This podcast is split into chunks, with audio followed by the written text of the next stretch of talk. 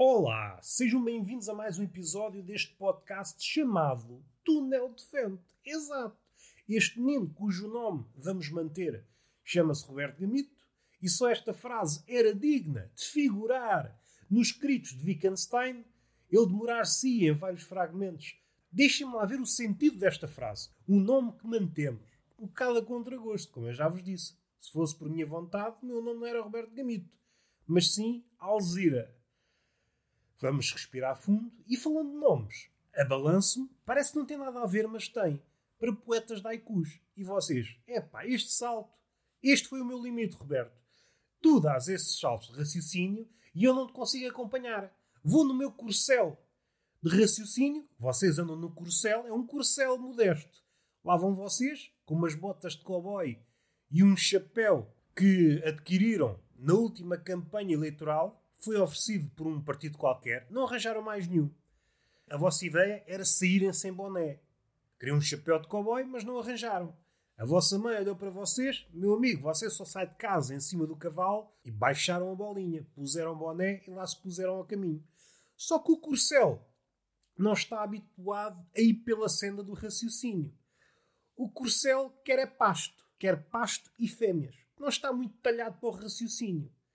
E vocês demoram-se, ao contrário dos mongóis, que tinham uma relação estreita, estreita a ponto de ser pecaminosa. Estavam sempre em cima do cavalo, sempre em cima. Dizem que passavam as noites em cima do cavalo, adormeciam em cima do cavalo. E esta história, se tirada do contexto, é o retrato fiel de um drogadinho. Será que o mongol não é uma metáfora para drogado? Vamos deixar no ar.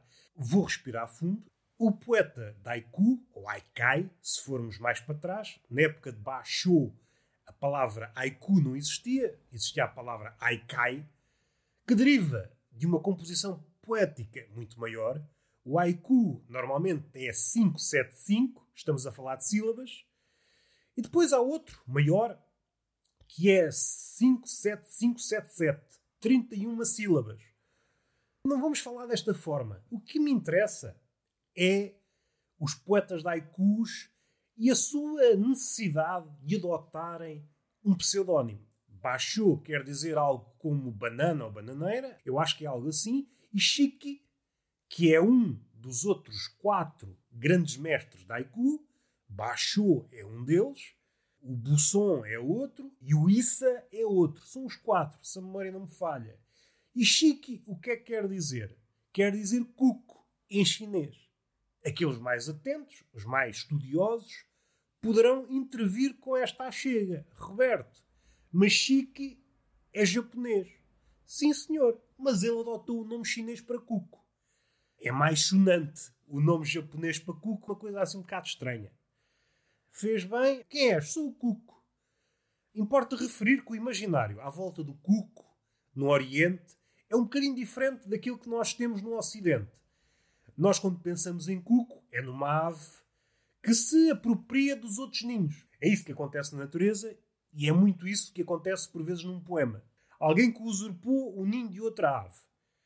Também pensamos nos relógios de Cuco, pode estar associado ao tempo, mas no Oriente tem outro simbolismo. Segundo reza a lenda, era uma ave que cuspia sangue enquanto cantava. A nível de imagem, esta imagem é poderosíssima, porque se aproxima muito daquilo que é um escritor, um artista. Cuspir sangue para o papel, para as mãos. E já agora, para dar uma cama biográfica, importa referir que Chique movimentou-se ali nos séculos XIX Uh, não sei se chegou ao século XX, ao início do século XX, e era uma altura em que muita gente era atacada pela tuberculose. Um dos efeitos colaterais da tuberculose era cuspir sangue. Ou seja, a tuberculose, do ponto de vista do oriental, era um viveiro de cucos. Aqui está uma piada. Vamos respirar fundo. Porquê é que eu referi o nome deste poeta? Há uma frase que pode ser dele, como pode ser de outra pessoa qualquer, que é daquelas ideias que ocupa a cabeça dos homens de tempos a tempos. Onde é que está a arte, afinal? Está ali, está acolá, não apareceu, foi comprar tabaco e nunca mais voltou. E Chique dizia algo como isto: a arte está à nossa volta. É mais ou menos a postura que a poesia contemporânea adotou. Provavelmente a partir do chá, a arte foi toda para aí. Então, se pode ser um mictório fora do contexto, então pode ser tudo. A divisão entre objeto de arte e objeto dito vá utilitário esbateu-se. Os objetos utilitários entraram no terreno da arte e vice-versa. Um pouco como aconteceu com tudo. Esbateram-se as grandes diferenças. Tudo é mais fluido. E esta frase é ótima para mim. Ainda bem que os objetos da arte, supondo que isto é arte, supondo. Mas eu quando suponho, eu não estou a ser arrogante. Eu quando suponho, suponho humildemente. Suponhamos humildemente que o que eu estou a fazer é arte. Ainda bem, posso acessar a arte estando deitado. Agora, se me dissessem, olha, para fazeres arte tens que viajar. É pá, isso é que era chato, andar de um lado para o outro, armado em parvo, bater à porta das pessoas. A pessoa abrir quem é? É um gajinho, é um gajinho à procura de arte. Ah, não temos arte aqui. Oh, então vou continuar à procura. Também não é vida para ninguém. Calha bem que eu nem gosto de andar aí feito parvo. Estou em casa a fazer arte. Olha, assim é que eu estou bem. Assim é que eu estou bem. O que é que importa referir desta personagem? É uma figura que ressurge de tempos a tempos, que é, a par de Bachot, tenta emular um pouco o percurso de Bachot. Não sei se é assim que se pronuncia. Se não for, olha, perdoem-me. Perdoem-me e chamem a Fátima Lopes. Vamos respirar fundo. Tentou tirar o haiku e um pouco a poesia japonesa na altura estava em declínio. Aquilo que Bachot conseguiu tinha sido desvirtuado. Aqui já há várias coisas que podemos apontar. A questão de Bachot ter conseguido cumprir o seu trabalho, mas às tantas desvirtua-se, o seu legado desvirtua-se. Aquele velho cenário em que, a partir do momento que uma figura morre, sendo um poeta ou outro artista, os vivos começam a burilar, a burilar não no sentido de aperfeiçoar, mas a rapinar, a vandalizar o que foi deixado. E isto acontece muito rapidamente. Por vezes, vem de sítios inesperados, quer políticos, quer outros, e é hilariante. Por vezes, o político nada tem que ver com o poeta, o artista em questão. A obra, muitas das vezes, é um tratado contra determinadas políticas, mas o político, esperto como é, vai mutilando quer o artista, quer a obra do artista, para servir as suas necessidades. Vai podando, vai tirando o que não interessa, vai tirando do contexto. É risível e é o que é, porque isto acontece e vai continuar a acontecer. Um poeta, um artista que leva uma vida contra as convenções, contra aquilo que ele acha abominável, e assim que ele morre, tudo acaba. Tudo acaba, tudo é desvirtuado e é sempre num crescendo de rapinagem. E o crescendo ainda é maior quando é uma figura tutelar, como foi o caso de Bachot. É uma figura tutelar e então toda a gente quer beber da aura de Bachot, fazendo com que o propósito daquela obra, digamos, pelo menos no campo da arte, um propósito puro, fosse sendo maculado por vários interesses. O interesse da arte vai-se apagando nesse solvente de hipocrisias, maquinações. E Chique observou essa questão. Então o propósito dele foi elevar de novo o haiku para um nível hum, elevado. O haiku fora sempre olhado de lado. Era como se fosse uma coisa lateral.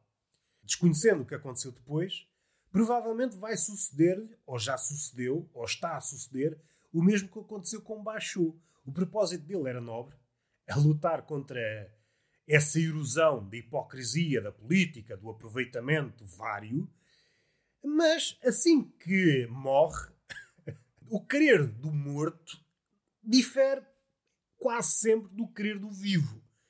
Estamos a pensar no grande plano das coisas, na questão de um poeta, um artista morre e depois há um aproveitamento político ou um aproveitamento mediático. Podíamos perder aqui várias horas à volta deste tema. O que é que temos deste fenómeno nos dias de hoje? Temos fenómenos mais diluídos, no sentido em que, como não há artistas dignos desse nome, temos figuras que se pautam por um, uma tragédia. E então há um aproveitamento da tragédia. Houve essa mudança de foco dos oportunistas. O oportunismo não tem ou não aprecia a arte, a obra foca-se mais na tragédia e depois pode dar o verniz da obra. Tal e tal escritor, tal e tal humorista, tal e tal não sei quê, mas a tragédia é que ajuda o oportunista a se ingrar nas suas atividades. Também é, de facto, um oportunismo cuja vida é mais curta. Este oportunismo estávamos a falar de Bachot é um oportunismo cujos abutres vão de tempos a tempos ao cadáver do poeta, ao cadáver da obra. Vão lá rapinando, rapinando, e é um cadáver inesgotável. Ao passo que os cadáveres atuais, de artistas, ou artistas entre aspas, artistas que, de tão pequenos que são, que quando morrem o que importa é a sua morte, é um cadáver que é rapidamente consumido. É como se fosse um fósforo. É um cadáver feito fósforo. O oportunismo, os abutres e as hienas consomem-no num estalar de dedos. Houve esta mudança de foco. Voltando para Chique, é uma figura biograficamente interessante. Tinha um pai que era um samurai de segunda categoria e isso valeu-lhe alguns problemas financeiros. Aquilo que devia distanciá-lo do pai, mais tarde ressurge. A sua postura em relação à arte é uma postura de samurai. É alguém que está no caminho do despojamento e que se agarra àquilo que realmente é importante. Pachique era a poesia, era tentar elevá-la a um patamar nunca antes visto, ganhar a sua antiga aura, tentar desprender-se desta rede de oportunistas e tentar elevá-la um pouco mais além. Muitos dos episódios laterais desta tentativa de elevar o haiku estão documentados, até cotidianamente. O jovem poeta como que se revoltou com o que estava para trás. E o marco maior é baixou. Mas é uma revolta que poderíamos dizer, pelo menos na primeira fase, uma revolta de adolescente jovem, de querer negar e ver na obra de Baixo aquilo que não devia ser feito. Essa crítica mais azeda, um pouco à queima-roupa, foi sendo amenizada. Aquela revolta típica de adolescente. Está tudo mal. O mundo está contra mim. Mas ao contrário do adolescente típico, Chiqui tinha um caminho. Deixou-se ainda assim consumir por esse azedume. Um azedume que, aos poucos e poucos, foi ressurgindo com admiração. É inegável aquilo que Basho fez pela poesia, mais propriamente no haiku. Ainda assim, entre uma coisa e outra, entre aquilo que gabava e aquilo que criticava em Basho, Chiqui criou uma nova forma. Estava farto e aqui provavelmente está certo. Tanto é válido para a poesia oriental como para a poesia ocidental. Há motivos que se repetem e, de tanto serem repetidos, ficam saturados. No caso da poesia oriental, naquela altura, neblinas, pessoas a passearem em pontes de madeira, estes motivos eram repetidos várias vezes. O motivo em si nunca é problemático, há sempre formas de abordá-lo de outra forma. Contudo, há sempre um ponto em que o motivo está tão cansado, é quase impossível dar-lhe outra roupagem. É preferível deixá-lo descansar e depois, mais tarde, voltar a ele, com novos olhos. Passamos por outras paragens e agora regressamos ao sítio do costume com outras formas de o abordar. Esta abordagem também me parece salutar. Vale a pena dizer mais alguma coisa deste, deste poeta Daikus, um dos quatro grandes mestres Daikus? Acho que não. Senão fica muito maçudo. Quero apenas fechar ou dar mais uma achega em alguns dos temas dos últimos podcasts. Um deles, quando opus iconoclastas a idólatras, importa referir aqui um detalhe. Um detalhe que é um detalhe encorpado. Estava a referir-me aos comediantes, aos nossos dias, e há aqui uma diferença que me parece essencial. Eu repito aquilo que disse nesse episódio, que o humorista o artista, por arrasto, mas o humorista, por excelência, é um iconoclasta. Do outro lado, os idólatras. O idólatra é aquele que se agarra a um ídolo, seja ele uma estátua ou um postulado, e muitas vezes faz com que ele pareça mais do que é. O iconoclasta é aquele que tenta destruir o ídolo, ou, mais humildemente, dizer que esse ídolo, que mede 10 metros, afinal é franzino. É isso que o iconoclasta faz. É esta luta, que é uma das lutas mais antigas e mais acesas pelo menos no departamento das artes. E à cabeça o humorista, porque o humorista é sempre aquele que testa, testa, vai até ao limite. Vai até ao limite da língua e vai até ao limite do que seria suposto. Tanto que lhe valeu de longe em longe a cabeça. De longe em longe, que é como quem diz: uma cabeça por cada bobo. Por azar, os bobos não eram hidras. Isso teria dado tantas alegrias ao bobo. O bobo contava algo que o rei não gostava, caía-lhe a guilhotina em cima do pescoço, perdia a cabeça, mas nasciam duas. E ele, olha, sim senhor, assim posso contar uma piada com o dobro da graça. E o rei, é pá, essa também não teve graça. Cortava as duas cabeças e dessas duas ressurgiam quatro. E assim sucessivamente. Até o bobo se transformar num monstro de mil e uma cabeças. E assim que isso sucedia, fazia uma referência a Sherazade, as mil e uma noites. E ninguém percebia a referência e as mil e uma cabeças eram cortadas. Sinto que me alonguei. Voltando atrás, esta luta entre o iconoclasta e o idólatra está presente em várias esferas. Na esfera da arte, com o humorista à cabeça, na esfera da religião. E há uma frase que me parece, já não sei quem é que disse, mas é daquelas frases que são verdades absolutas. É daquelas frases que são verdades absolutas e há épocas em que são claras, há outras que são subtis, mas nunca desaparece. Aquilo que tem de verdade nunca desaparece. A frase é a seguinte: o primeiro a dizer a verdade tem que ser executado. É daquelas frases absolutas. Agora olhem para a história e comecem a colher exemplos, tanto no departamento da arte como no departamento das revoluções. Aquilo que avança para dizer a verdade é mal visto. Em última análise, a cabeça é cortada, figuradamente falando ou literalmente falando. É uma das mudanças. Quando falamos de que estamos a viver uma Idade Média, atualmente, em alguns departamentos, estamos a falar disto, da subtileza. A Idade Média que nos coube em sorte é uma Idade Média subtil. As cabeças não rolam literalmente, pelo menos à partida. Rolam figurativamente. Ainda nesta relação iconoclasta versus idólatra. Há aqui algo que me parece também característico da nossa época. Nunca como hoje, o iconoclasta se aproximou tanto do idólatra. Muitas vezes o iconoclasta é quase gêmeo do idólatra. E aqui está um problema. Atenção! Este jogo só alcança o seu auge, o seu apogeu, ou por utilizar uma palavra que eu gosto muito e raramente utilizo, o seu zingamocho, acho que é assim que se diz, zingamocho, um sinónimo para apogeu, pináculo, zénite. Gosto muito desta palavra, faz-me lembrar um mocho. faz lembrar um mocho. E o mocho está onde? No pináculo. Vamos respirar fundo é preocupante quando não conseguimos fazer a destrinça entre o idólatra e o iconoclasta. Porque se conseguirmos criar uma terceira personagem, uma espécie de iconoclasta desta luta, alguém cujo propósito fosse dinamitar essa antiga luta entre o ex-iconoclasta e o idólatra. O que é que estava a haver? Estava a haver uma espécie de mescla, uma espécie de aproveitamento o idólatra continua igual a si próprio. É uma figura santa nesse aspecto. É fiel ao seu propósito. Agora, o iconoclasta corrompeu-se. É alguém que está a fingir que é iconoclasta. Este é o grande problema da arte. É alguém que faz de conta que está a fazer alguma coisa. E neste caso, alguma coisa de revolucionário, mais propriamente, algo contra a idolatria. Este é o perigo. Corrompeu-se, vendeu-se, para utilizar termos mais contemporâneos. É preciso que haja uma, uma distância. Mas os tempos não estão fáceis. Vivemos num tempo pós-moderno e todos os limites e todas as diferenças, todas as fronteiras estão esbatidas. Falando em altura e falando nesta diferença que opõe iconoclastas a idólatras.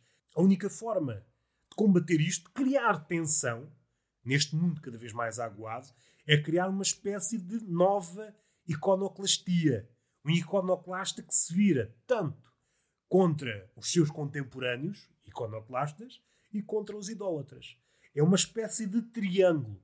É como se precisasse de ganhar balanço para pôr fogo a essas duas figuras. Ao traidor e àquele que foi fiel a si próprio, mas não deixa de ser alvo, não deixa de ser merecedor de uma chapada. Isto parece-me preocupante. O prestígio do iconoclasta, se é que teve alguma vez, perdeu-se é mais fixe estar do lado dos idólatras. O dinheiro está do lado dos idólatras.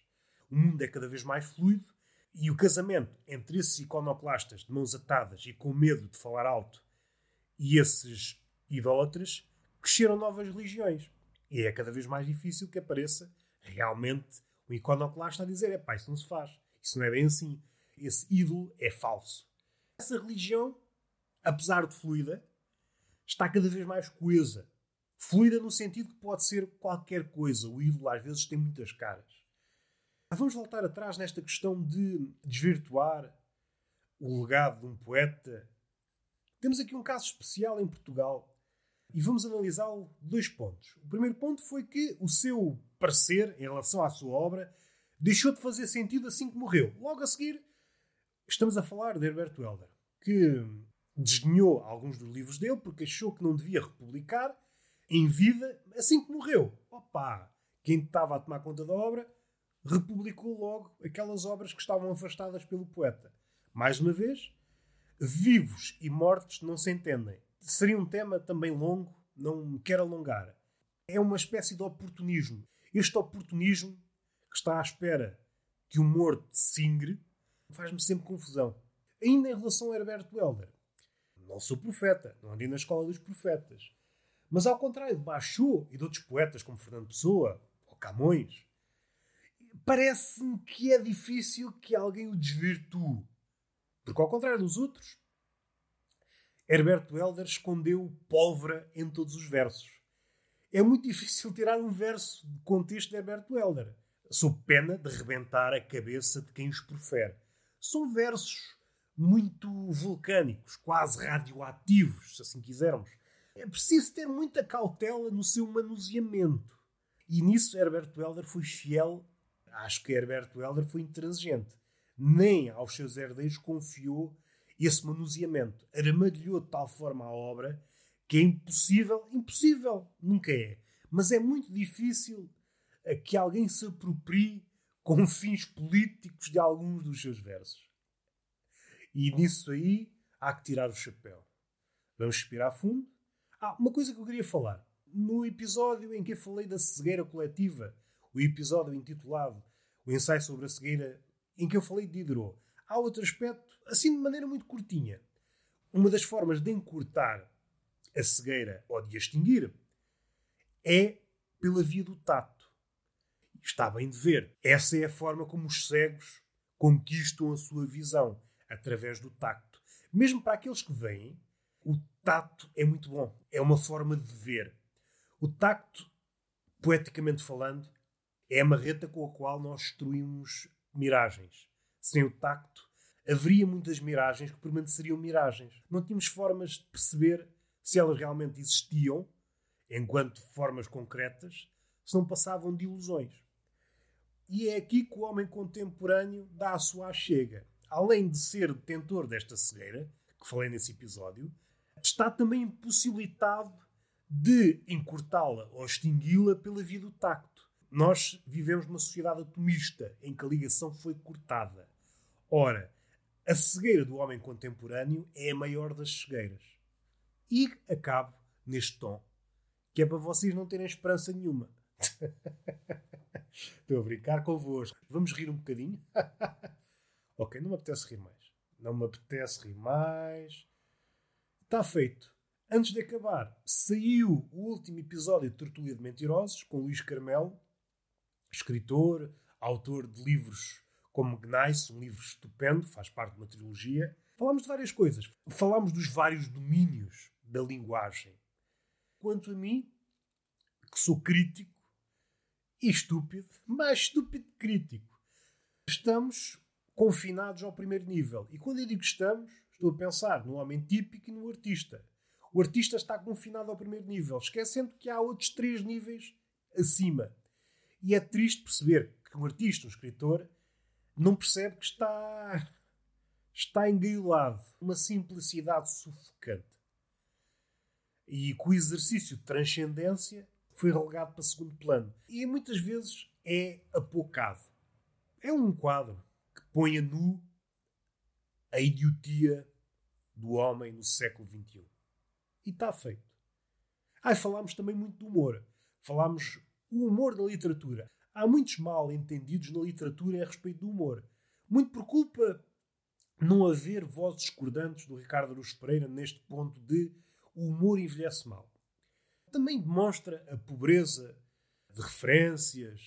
Enfim, não vamos por aí, não vamos por aí. O Ricardo Aruz Pereira surge hoje para o comediante ou humorista atual como uma espécie de muleta. Não procura outras respostas. E por vezes corre o risco, devido à visão em funil, cometer essas gafes. Enfim, e está feito. Beijinho na boca e palmada pedagógica numa das nádegas. Até à próxima.